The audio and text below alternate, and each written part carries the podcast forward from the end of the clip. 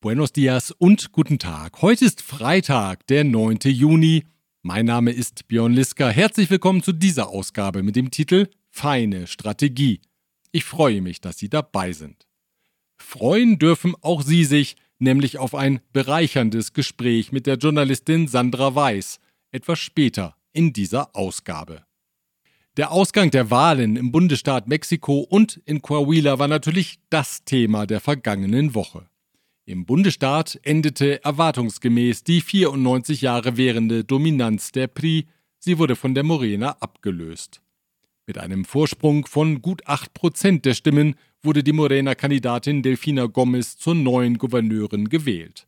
In Coahuila hingegen bleibt die PRI gemeinsam mit der Koalition Va por Mexico aus PAN und PRD an der Regierung. Deren Kandidat Manolo Jiménez gewann mit einem Vorsprung von 35 Prozent. El País berichtet von Unregelmäßigkeiten. Im Bundesstaat Mexiko scheint die alte PRI-Maschinerie hier und dort nochmal dafür gesorgt zu haben, dass in der einen oder anderen Wahlurne mehr Wahlzettel lagen, als es Wahlberechtigte in dem Bezirk gab. Und dass neun von zehn dieser Stimmen auf die PRI-Kandidatin Alejandra del Moral entfielen. In zwei Urnen in Ecatepec und Naucalpan betrug ihr Stimmenanteil sogar 100 Prozent. Für einen Moment glaubte die Kandidatin wohl selbst daran, dass dies das Endergebnis sein würde. Nach Schließung der Wahllokale jedenfalls sagte sie, Con la información de nuestros representantes podemos decirles que esta elección la ganamos. Doch gereicht hat es dann natürlich nicht. Zwei Stunden später räumte Alejandra de Moral ihre Niederlage ein. Saludo a la maestra Delfina Gómez Álvarez, que será la próxima gobernadora del Estado de México, y le deseo todo el éxito por el bien de las familias del Estado de México. Es war eine Niederlage, aber von einer Niederlage wollte trotzdem kaum jemand bei PRI, PAN und PRD sprechen. Zwar habe man den Bundesstaat Mexiko verloren, aber dafür ja Coahuila gehalten. Die Wahlsiegerin Delfina Gomez erwies sich als gelehrige Schülerin des Präsidenten, der betont bekanntlich gerne seine enge Beziehung zum Volke, und so schaffte es Gomez in elf Sekunden fünfmal das Volk unterzubringen. Porque con el pueblo todo, sin el pueblo nada. Así es de que vamos a trabajar con el pueblo, para el pueblo y cerca del pueblo. Nicht angetreten bei den Wahlen war die Partei Movimiento Ciudadano. Deren Vorsitzender Dante Delgado machte am Wahlabend aber nochmals deutlich, dass seine Partei dem oppositionellen Dreierbündnis nicht beitreten wird. Vielen Dank für die Einladung, aber man werde nicht an Bord der Titanic gehen. Han fracasado una y otra vez y quieren que nosotros nos subamos al Titanic. No, ellos no le han dado solución al pueblo de México. Tuvieron su oportunidad y fallaron. Gleich geht's weiter zunächst, aber vielen Dank an Global Mobility Partners, Ihr Spezialist für Umzüge von und nach Deutschland. Ascens Blue, Ihr deutschsprachiger Personalrecruiter in Mexiko. German Center Mexiko, Büros, Beratung und Netzwerke unter einem Dach.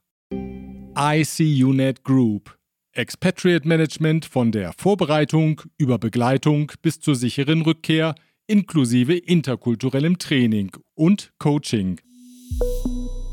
Die Wahlen sind vorbei und damit auch die vom Präsidenten verordnete Ruhe in der Regierungspartei Morena.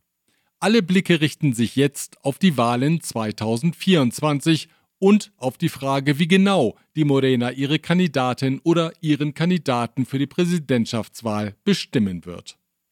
Am Montagabend lud Präsident Andrés Manuel López Obrador die potenziellen Kandidaten seiner Partei in ein Restaurant im historischen Zentrum der Hauptstadt und gab ihnen die Marschroute vor. Und die ist ausgefeilt. Der Stratege López Obrador ist in seinem Element und versucht geschickt, sein politisches Erbe zu bewahren. Die Marschroute sieht so aus. In der nächsten Woche sollen die Kandidaten von ihren Posten zurücktreten. Namentlich die Regierungschefin der Hauptstadt, Claudia Schenbaum, Außenminister Marcelo Ebrard, Innenminister Adán Augusto López und der Senator Ricardo Monreal. Darüber, wer Kandidat der Morena wird, soll eine Umfrage im August entscheiden. Die Kandidaten sollen sich dafür auf ein Umfrageinstitut und auf eine klare Fragestellung einigen. Diese Einigung soll garantieren, dass sich hinterher keiner von ihnen über unfaire Bedingungen beschweren kann. Bis spätestens Anfang September soll die Kandidatin oder der Kandidat feststehen. Geschickt hat López Obrador aber auch die Rollen der unterlegenen Kandidaten bereits festgelegt. Der in der Umfrage Zweitplatzierte soll die Gruppe der Morena-Senatoren anführen, der Drittplatzierte soll Fraktionsvorsitzender der Partei im Bundesparlament werden. Und der Viertplatzierte soll ein Ministeramt bekommen.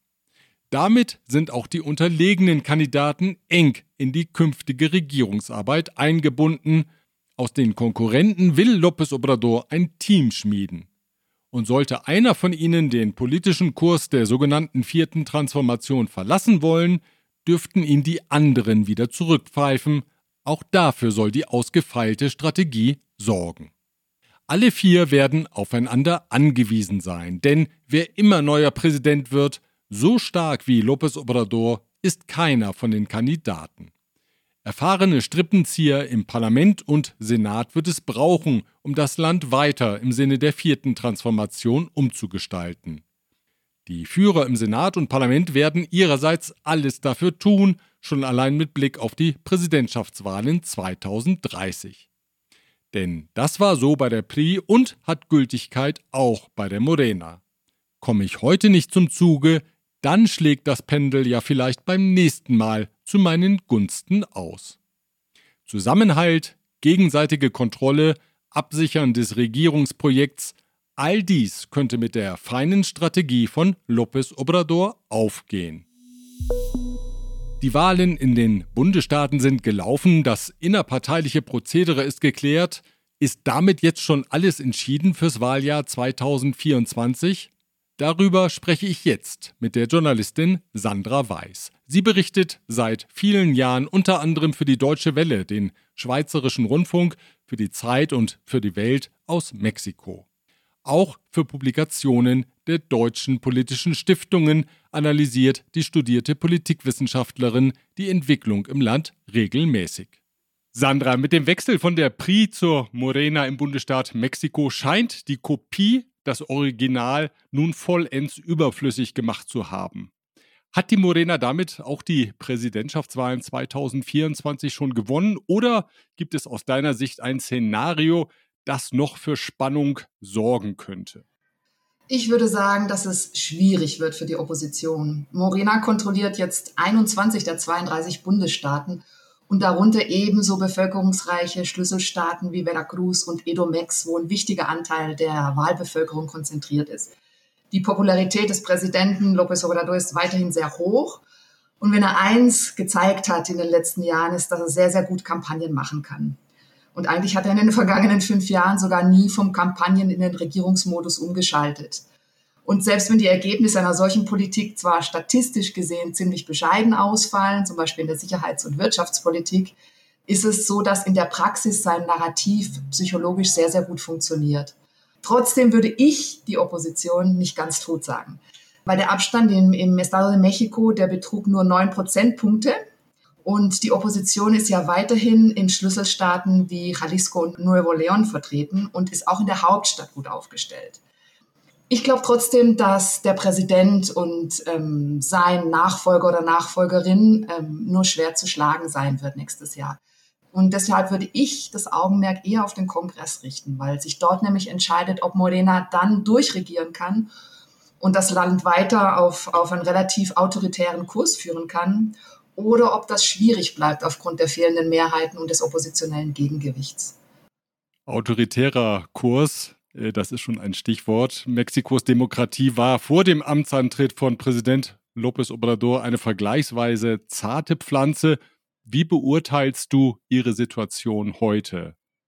Ja, da muss ich dazu sagen, ich habe, bevor ich nach Mexiko gekommen bin, einige Jahre in Venezuela gelebt und dort also Hugo Chavez noch selbst live und persönlich miterlebt. Das ist also so ein bisschen meine Benchmark, obwohl die beiden Länder nur, nur bedingt vergleichbar sind, würde ich sagen. Aber trotzdem habe ich viele Déjà-vus, denn die Methoden der Populisten gleichen sich doch in, in vielen Dingen in Lateinamerika.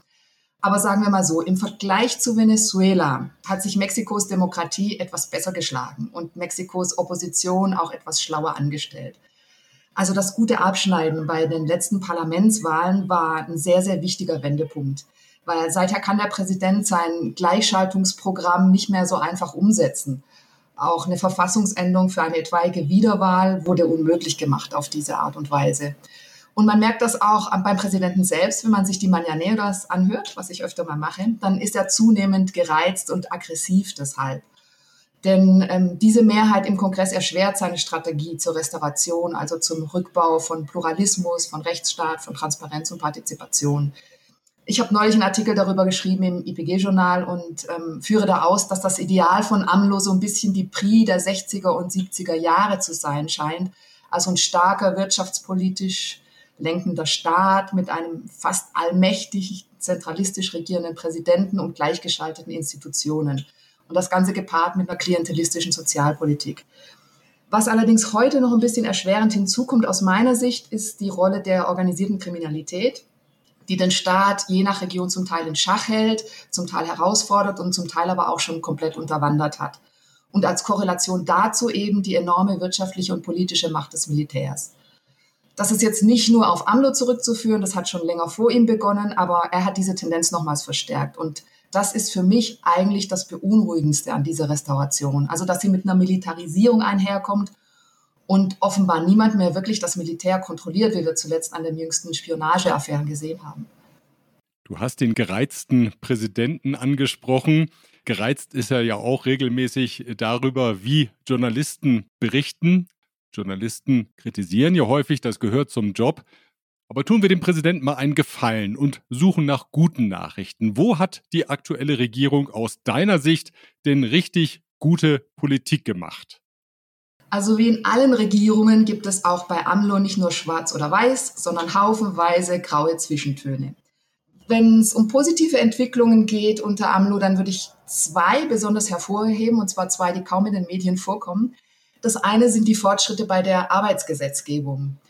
Einiges davon ist AMLO zu verdanken, der erhöhte Mindestlohn oder der längere Urlaubsanspruch zum Beispiel.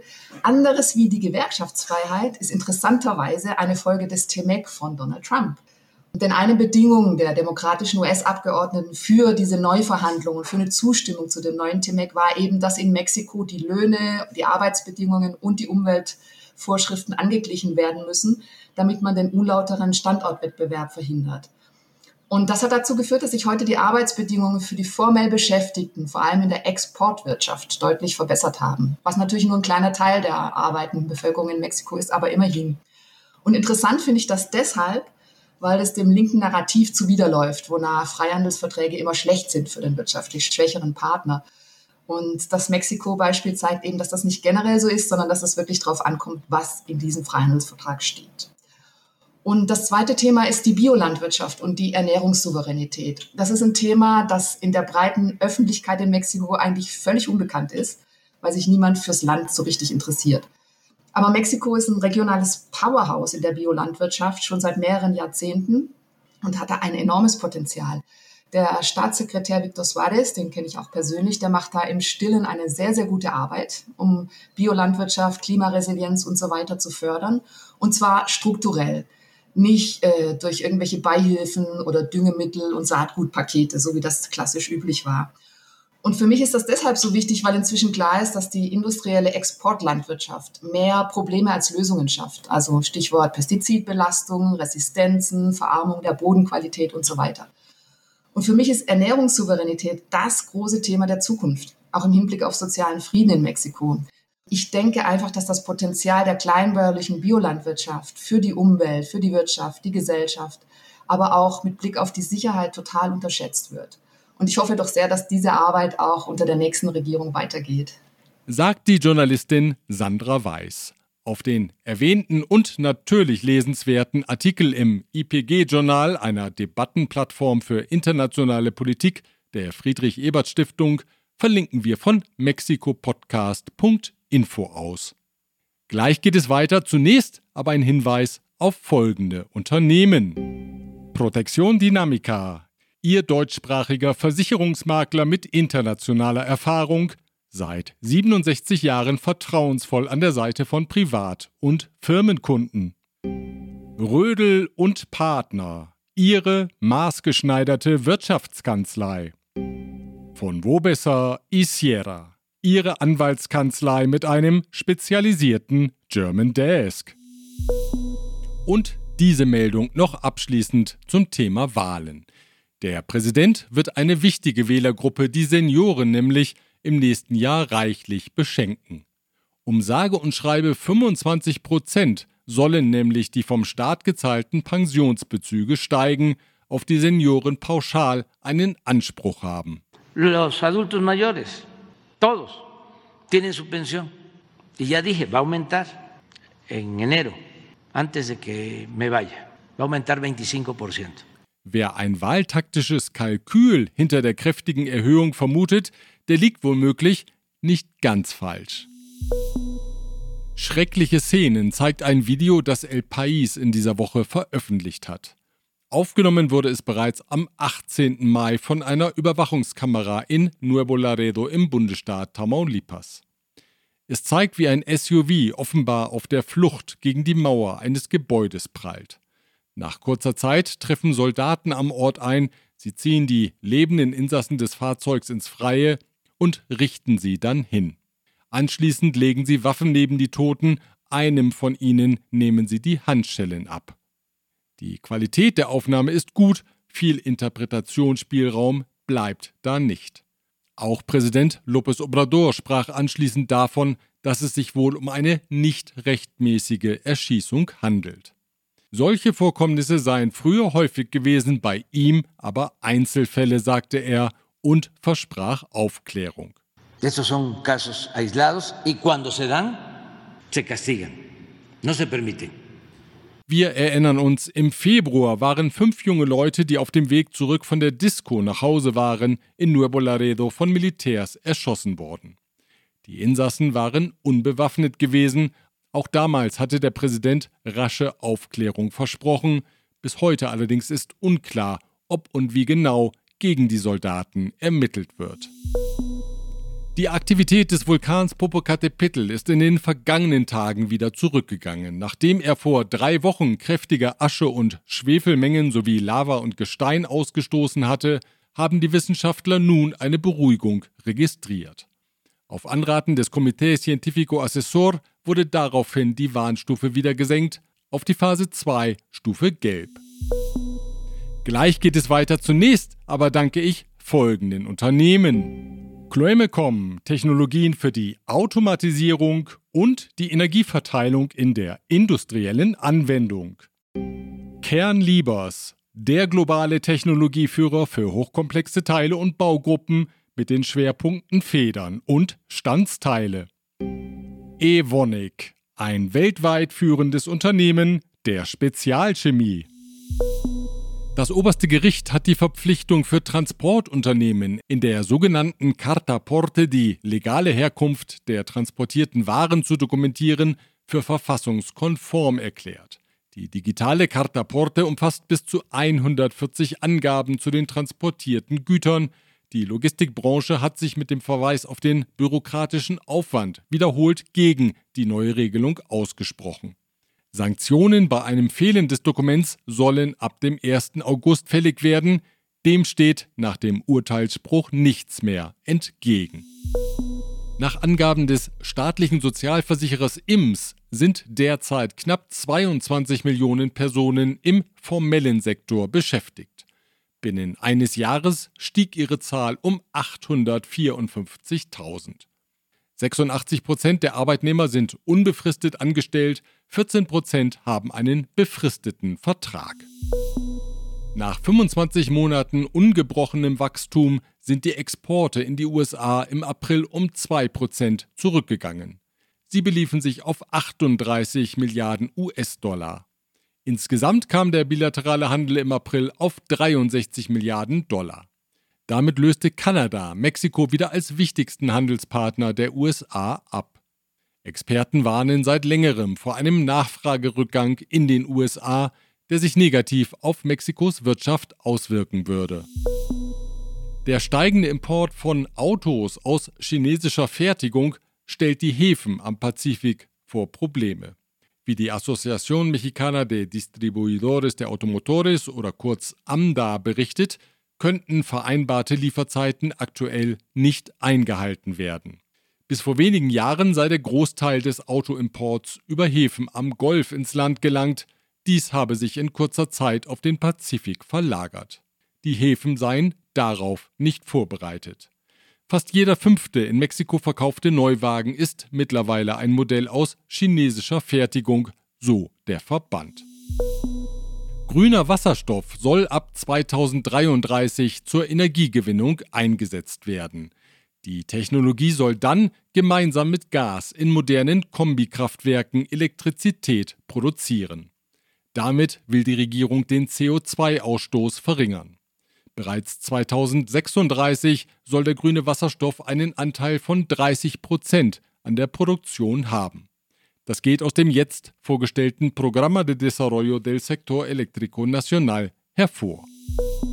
Hören Sie das?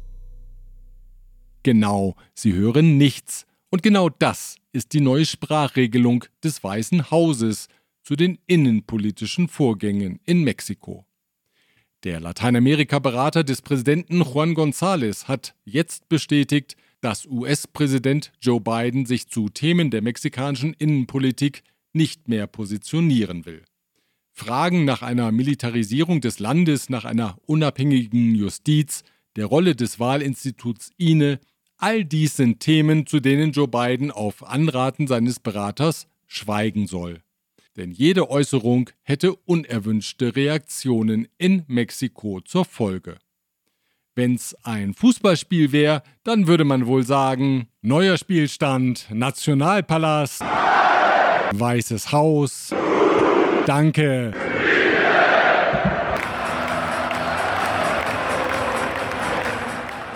Soweit die Informationen aus Mexiko. Vielen Dank für Ihre Aufmerksamkeit. Wir hören uns wieder am nächsten Freitag, wenn Sie mögen. Bis dahin.